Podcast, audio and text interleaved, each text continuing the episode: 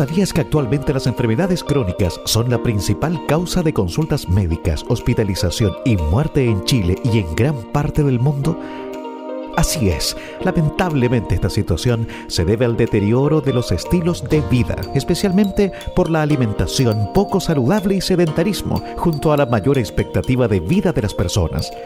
La última encuesta nacional de salud mostró que casi la mitad de los chilenos tiene riesgo cardiovascular moderado o alto y un aumento en las enfermedades crónicas como hipertensión arterial, diabetes y sobrepeso.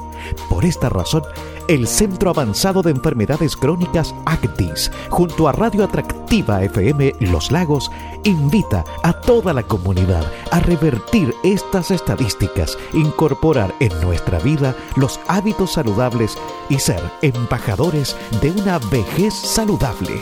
Todas y todos podemos contribuir a prevenir las enfermedades crónicas.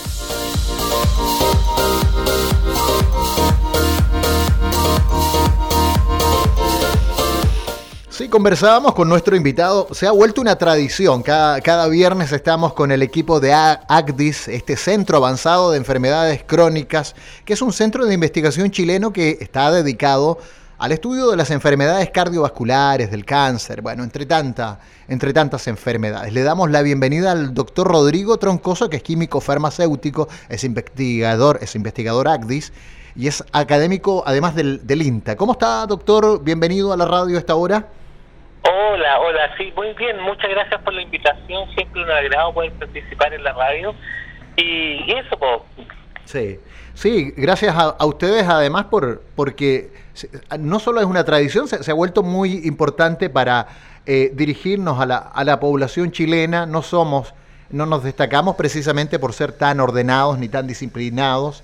Y, y para, quería consultarle de esto, que es su especialidad eh, la alimentación saludable y una vida activa físicamente son, doctor, principios eh, primordiales que, digámoslo, que promueven un estilo, una vida saludable. estos aspectos nos permiten generar una, una, discusión desde el ámbito también biológico, donde ustedes han estado indagando eh, tremendamente. Así que conversen un poco de eso, cómo, cómo, porque claro, o sea, en lo más empírico, en la cosa más social y cultural, ahí tenemos mucho que aprender y crecer todavía somos bastante desordenados, insisto, con el concepto, pero lo biológico es un área que, es muy amplia y que, y que obviamente no tenemos mucho acceso para, para comprenderla mejor de por qué nos pasan algunas cosas, doctor.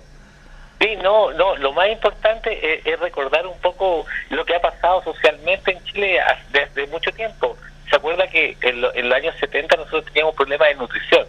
Entonces, mm. después de que se resolvió este problema de nutrición, a, estar más accesibles los alimentos y empezamos en una sociedad donde teníamos alimentos en abundancia, podíamos acceder a ellos y podíamos comer la cantidad que quisiéramos. Entonces pasamos de un momento que nos costaba mucho alimentarnos a otro momento que ya era más fácil acceder a los alimentos. Entonces eso, eso es parte importante de lo que sucede.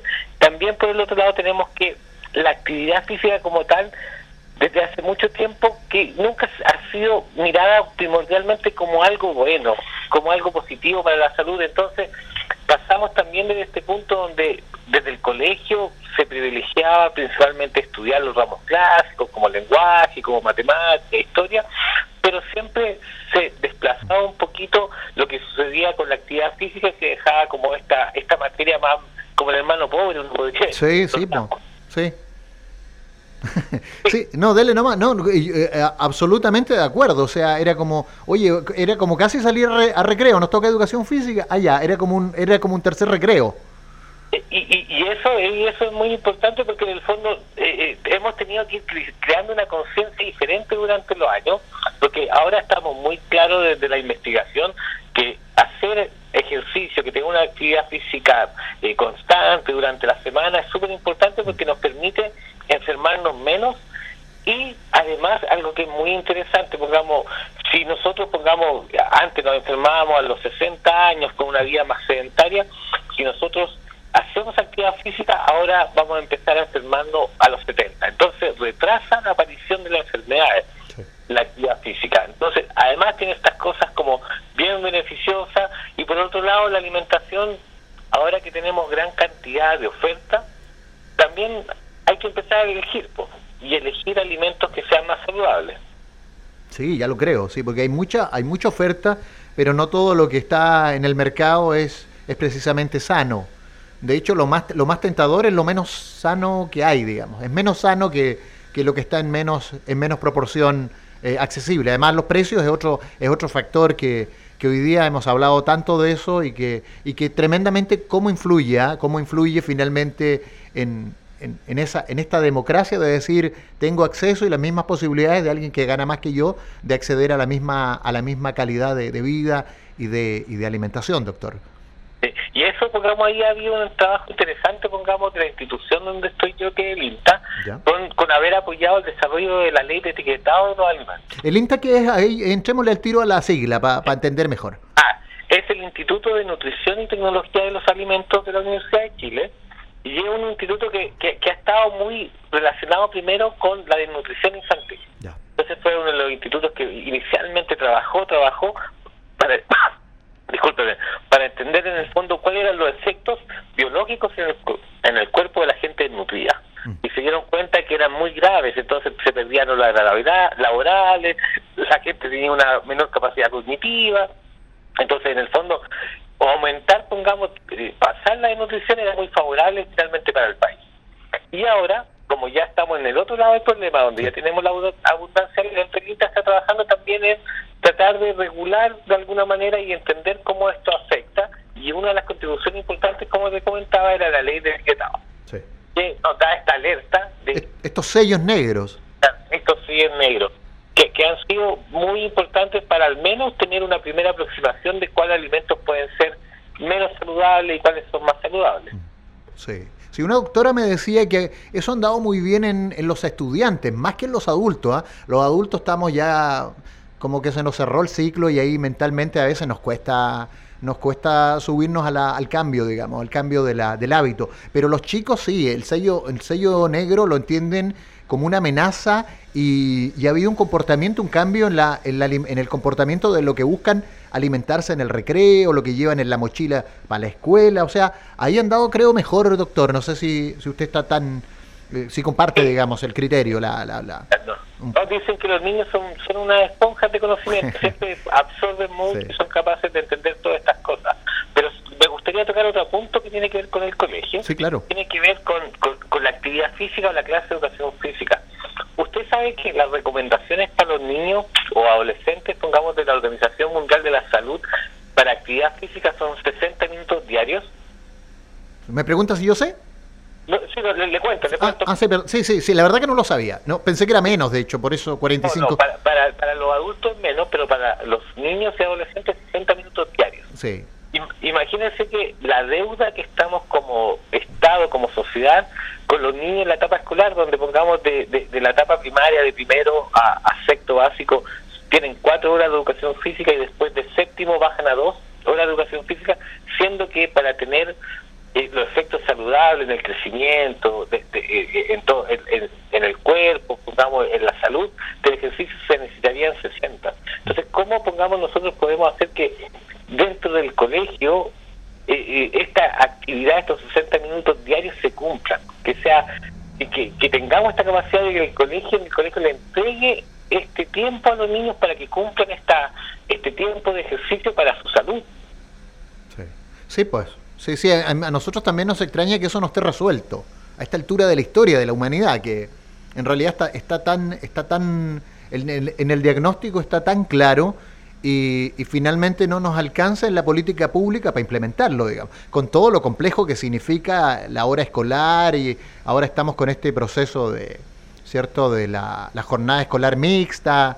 Eh, bueno, en la metropolitana no sé cómo están ustedes allá, pero, pero por lo menos en el sur acá se está, se está llevando eso con mucha, con mucha calma, digamos, eh, en el fondo es reducir la jornada escolar completa. Así que está... Eh, yo, le iba a preguntar, porque estamos hablando con el doctor Rodrigo Troncoso, químico farmacéutico e investigador de, de, ACDIS, sobre qué cambios eh, puedo esperar yo, mi familia, la gente que nos escucha, tanto, tanto física como anímicamente, ¿cierto? Porque estamos en una sociedad bastante deprimida, eh, bastante de mal genio durante el proceso de, pasar de una rutina sedentaria a una vida saludable. Mejor, ¿Vamos a mejorar, eh, doctor? O tiene como diferentes cambios, usted podría notar. Los primeros son, pongamos, el estado de ánimo. Se sabe que el ejercicio regula como estas hormonas de la alegría que se llaman la endorfina. La endorfina. Que, que uno se sienta mejor. Sí, Pero después empiezan los cambios corporales, donde uno empieza a ver que aparece aumentar la masa muscular, se aparece, pongamos, a disminuir, pongamos, la grasa abdominal. Entonces, aparecen cambios que son importantes y que también son visibles y que también finalmente cuando uno se mira al espejo también son positivos en el fondo porque uno se da cuenta que está más eh, bonito. tanto como mentalmente como físicamente está mejor. Sí yo le digo está más bonito uno. Cuando se mira al espejo y dice chuta parece que mejoré un poquito exacto pero también porque porque también de ánimo cambia mucho. Sí pues sí exacto. Doctor y mm, y existe el obeso sano, porque hay gente que dice, no, si yo gordito me veo mejor o me siento bien, si he bajado de peso en algún momento del año y me dicen, oiga, está delgado, que está enfermo. Entonces, pero yo creo, es la pregunta, ¿el obeso, el obeso sano existe? O sea, es un tema súper interesante y controversial. Quiere decir que todavía no estamos muy de acuerdo si existe o no existe. Pero le voy a colocar un ejemplo. Usted conoce a los a los a los, en los peleadores de sumo japoneses. sí, sí, sí, sí. Yo, yo cuando era cabro tenía un disco de la banda argentina Sumo y ahí aparecía en la portada un gordito, un gordito de estos de sumo japoneses que como como y, muy icónica, muy, muy muy de imagen ahí presente. Exactamente, este es como el mejor ejemplo que hay, que en el fondo mientras ellos están activos, ellos están entrenando, ellos están haciendo, pongamos, las competencias, aunque tengan ese, ese tamaño, ese peso, son sanos. Son sanos. Son sanos. Este, estos gorditos como compañales que, que, son luchadores. Que luchan, son sanos, pero dejan de hacer la actividad física y se les disparan las enfermedades crónicas, o sea, diabetes, eh, enfermedades cardiovasculares eh, y algunos cánceres en algunos casos, pero principalmente enfermedades cardiovasculares y diabetes, diabetes mellitus tipo 2 se disparan en ellos. Y eso es porque en el, al, parecer lo que lo está manteniendo sano con ese peso ¿Mm? es que tiene una gran actividad física, una gran cantidad de ejercicio. Sí. Sí, de hecho, de hecho ahí la, esa, para ser un poco didáctico, ahí hay un cuadrilátero muy chiquitito, demarcado, un, un cuadrado, digamos, y ahí ellos tienen que con su peso empujarse hasta que uno saque al otro de ese, de ese de ese perímetro. Y esa es, la, esa es la gran competencia, digamos. En el fondo es fuerza contra fuerza, nada más que eso. Exactamente, pero tiene un entrenamiento muy duro. Comer, entre, entre todo lo que tienen que comer para mantener ese peso, pero y además todo el ejercicio que tienen que tener para generar la fuerza necesaria. Porque, porque son grandes, pero también son muy fuertes. Sí. Oiga, pero aquí no estamos fomentando entonces, la, porque claro, el ejemplo del, del japonés es un poco es un, es un poco contra contra eh, como, ir contra el, como contra el tránsito. ¿Cómo dice? Disyuntivo. Sí, intuitivo. sí, claro. Sí, sí, lo que pasa es que ahí está el tema, que en el fondo, al parecer, son sanos, pero principalmente por el ejercicio que hacen. Entonces, en el fondo, pongamos, nosotros no podríamos pensar que una persona que se talla, que inactiva físicamente y además tiene un peso, eh, eh, un, peso, pongamos, mayor, o sea, que está en sobrepeso o obesidad, mm. estaría sana. Entonces, este, este, es un caso particular, lo ponemos como en el extremo, el del deportista, donde está eh, llevando al extremo el, cuerpo. Pero una persona normal que no tiene esa cantidad de actividad física, que no tiene, pongamos, e, e, ese mismo requerimiento energético por lo que está realizando estas pruebas físicas, este, este, este obeso sano, lo más, lo más seguro que sea un obeso sano en el tiempo, cuando uno le mida, pongamos, a los 30 años, pero siempre está deteriorándose un poquito más rápido que el resto. Sí, pues además que el luchador, como solo para cerrar con el ejemplo, se dedican exclusivamente a eso.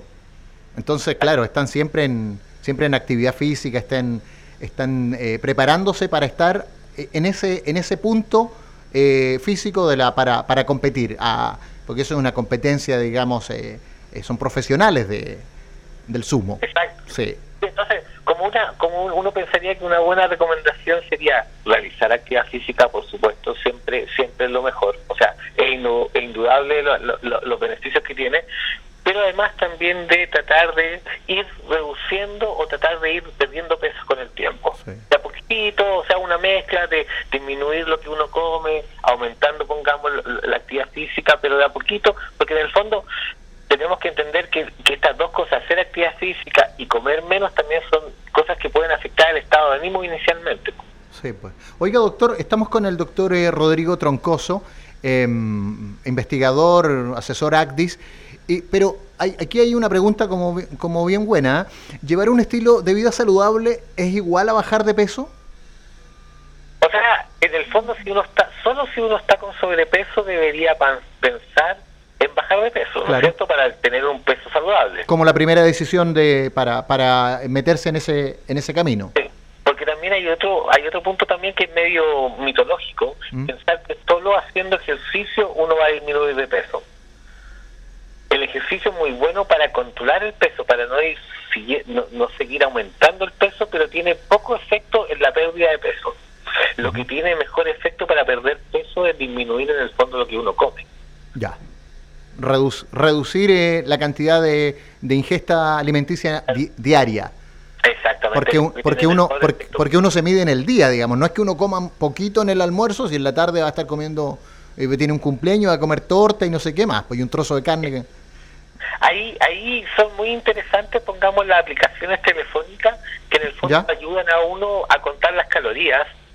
Entonces que uno le dice, yo voy a comer esto, voy a comer esto otro, y esto son tantas calorías, tantas calorías voy a comer durante el día. Entonces ahí uno podría ajustar su plan de alimentación para tener, pongamos, una cantidad de calorías fijas que, pongamos, uno podría conversar con un nutricionista o con un nutriólogo que podría recomendarle para bajar de peso cuántas cuántas calorías tiene que comer. Pero esto estas aplicaciones telefónicas son una gran ayuda para poder controlar esto. Sí, funciona, funciona bien. La, gente como que no, no se conocen tanto. ¿ah? ¿Usted puede recomendar alguna para descargarla? Eh, uy, eh, lo vi, lo vi ya, pero no importa. Mire, por, último, si se acuerda de que al final, que nos quedan pocos minutos, ¿Ah? pero, pero claramente eh, la recomendación para la audiencia que a esta hora está en la radio es eh, dejar, disminuir la ingesta de alimentos y ponerle un poquito de ejercicio para, para entonces bajar de peso y, generar esta mayor masa o, disminuir grasas abdominales y, sentirse también más, eh, más fornido. Claro, y en el caso, pongamos, del ejercicio, uno no tiene para qué salir directamente a correr. Uno podría, tratando de aumentar, pongamos, a 8.000 pasos diarios, pongamos los pasos que sean. y eso también, pongamos, los celulares y todas estas herramientas tecnológicas le permiten a uno ir controlando eso. Exacto. Muy bien, pero me río porque, claro, como que lo pillé en la pregunta, pero, pero claro, esa no es su especialidad. Yo creo que tenemos que indagar nosotros también y, parte de la pega para la casa es buscar, eh, googlear o qué sé yo, eh, cuáles son las aplicaciones que nos van a ayudar en, en el desde el teléfono a, nuestra, a, nuestra, a mejorar nuestra calidad de vida, nuestra actividad física e ir cumpliendo con esas pequeñas metas que, que son complicadas a un, eh, desde un comienzo, pero yo siempre le digo a un hijo, y es bastante adictivo el tema del ejercicio, porque al final después como que uno quiere hacer siempre ejercicio, un poquito de pesa, un poco de bicicleta, como que se siente mal uno cuando no, cuando no lo hace. Y eso es un buen síntoma. Exactamente, porque además eh, eh, los beneficios que uno siente son muchos. Sí.